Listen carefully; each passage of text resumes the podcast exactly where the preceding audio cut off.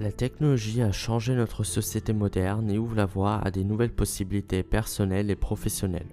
Mais peut-on aller plus loin? Je suis Ferrast et bienvenue dans mon podcast.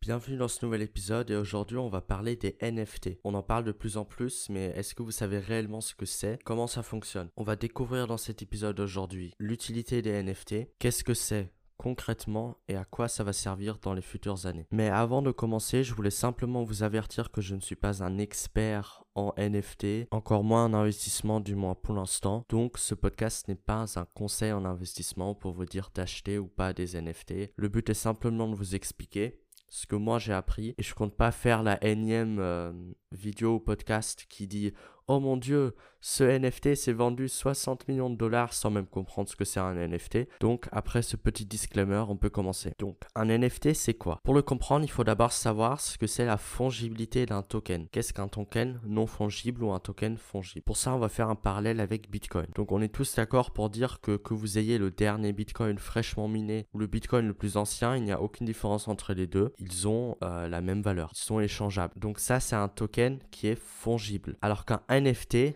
un non-fungible token. C'est un token non fongible, c'est tout l'inverse. En fait, un token non fongible, c'est tout l'inverse. Il y a des caractéristiques qui lui sont propres et il n'y en a pas plusieurs, il est unique. Et token, car c'est une unité qui s'échange sur la blockchain. Donc je répète, un token fongible n'est pas unique et un token non fongible est unique et il y a des caractéristiques qui lui sont propres, dont le nom Non-Fungible Token, NFT. Les tokens les plus connus sont ERC 721, qui sont sur la blockchain d'Ether. Mais il y avait aussi en 2012 des NFT sur la blockchain de Bitcoin et ça s'appelait les coins colorés. Jusque-là, c'était pas encore très populaire, mais en 2017, il y avait les fameux CryptoKitties qui sont euh, sur la blockchain d'Ether, qui sont devenus très populaire. Et enfin, en 2020, où ça commence à être vraiment populaire, où ça part dans tous les sens avec les crypto-artistes qui vendent leurs œuvres parfois des millions de dollars. Mais en voyant ça, on se pose évidemment la question de pourquoi les gens sont prêts à payer pour ça, sachant que c'est une œuvre numérique et que n'importe quelle capture d'écran pourrait faire l'affaire. Et eh bien, comme je l'ai dit avant, un NFT est unique. Ce qui fait que c'est comme une œuvre d'art, par exemple la Mona Lisa. On peut très bien accrocher la Mona Lisa sur son salon, mais ce sera pas la vraie Mona Lisa, eh bien pour les NFT c'est pareil. Comme on a la certification grâce à la blockchain et au NFT, on a la certification que c'est vraiment la véritable œuvre que l'artiste a faite et que lui-même a mis en ligne l'œuvre et l'a tokenisée. Et après c'est comme n'importe quelle œuvre d'art, les gens sont prêts à payer plus ou moins selon la valeur perçue de l'œuvre. Après on pourrait se dire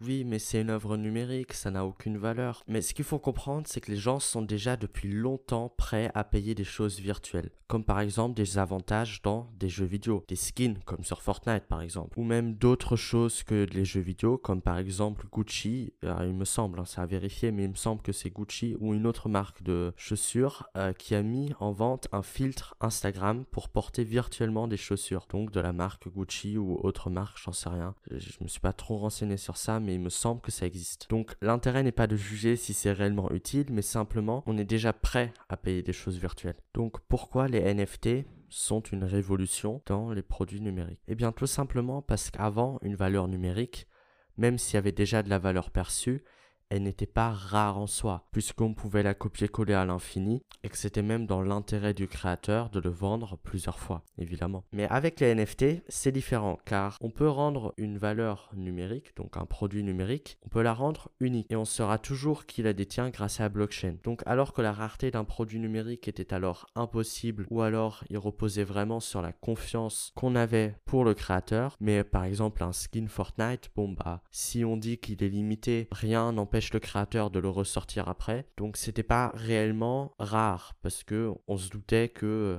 à un moment ou un autre ça va ressortir et pareil pour plein d'autres produits numériques. Et là la vraie révolution, c'est qu'un produit numérique peut réellement être unique. Donc dans le futur, quand la blockchain sera omniprésente, cela pourrait très bien être appliqué non pas juste dans les jeux vidéo, mais aussi dans tous les objets numériques. Même si là je donne beaucoup d'exemples pour le monde du gaming, car c'est plus parlant et ce sera plus simple à comprendre pour vous. Mais ce qu'il faut comprendre, c'est qu'il n'y a pas vraiment de limite. Et justement, maintenant que vous avez compris ce que c'est, on va classer les NFT en cinq catégories différentes pour voir quelle place cela peut avoir à l'échelle mondiale dans le futur. La première catégorie, c'est les collectibles. Cette catégorie est déjà bien démocratisée. Il y a déjà, comme je citais avant, les CryptoKitties qui sont des chats virtuels à collectionner. Si on prend deux CryptoKitties et qu'on les fusionne, ça donne un troisième chat et du coup, il y en a de plus en plus rares. Et ceci est évidemment qu'un exemple et c'est évidemment l'un des plus connus. Mais il y a plein d'autres collectibles qui existent. En bref, c'est tout objet que l'on collectionne. La deuxième catégorie, c'est les métaverses. Ils sont présents dans les jeux vidéo ou peuvent aussi être présents dans les sites internet. Qu'est-ce que c'est les métaverses? Les métaverses, en fait, c'est des bouts de terrain que l'on achète et qui existent virtuellement. C'est-à-dire que c'est des bouts de terrain que tu achètes mais qui n'existent pas dans la vraie vie. C'est par exemple des bouts de terrain dans un monde fantastique. Donc c'est comme acheter un terrain dans la vraie vie mais dans un monde numérique. Je vais vous donner un exemple qui pourrait être possible. Par exemple, si on achèterait une partie de Poudlard de Harry Potter par exemple. Ou moi je verrais bien par exemple la map de Pokémon que l'on peut acheter.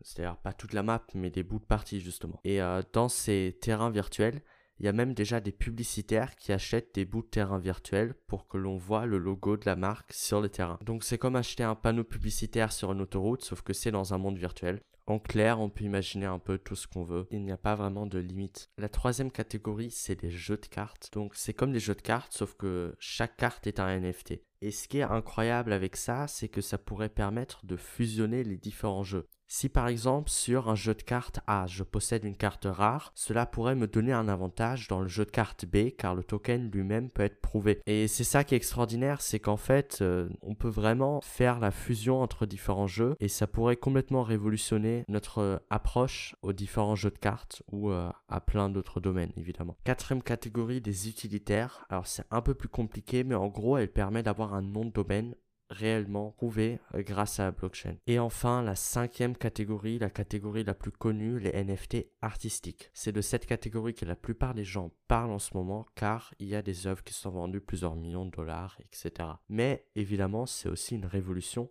pour les artistes car ils peuvent poster l'œuvre sur les réseaux sociaux pour en faire la promotion tout en mettant la vraie version de l'œuvre sur la blockchain et en faire un NFT. On a donc la vraie certification que c'est une véritable version de l'œuvre et ça facilite énormément les artistes qui travaillent uniquement des œuvres virtuelles. Et ça a même un nom, ça s'appelle le crypto art. Voilà, cet épisode est maintenant terminé, j'espère que vous en avez appris plus sur les NFT et nous on se retrouve la semaine prochaine pour un nouvel épisode.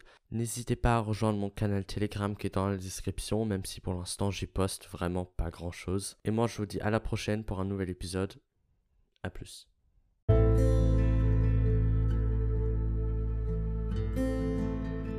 Si vous êtes resté jusqu'ici, c'est sûrement que l'épisode vous a plu. Pour ne pas rater les prochains épisodes, vous pouvez vous abonner. Pour soutenir le podcast, la meilleure chose à faire est d'en parler à vos amis et de laisser une note de 5 étoiles. Et nous, on se retrouve la semaine prochaine pour un nouvel épisode.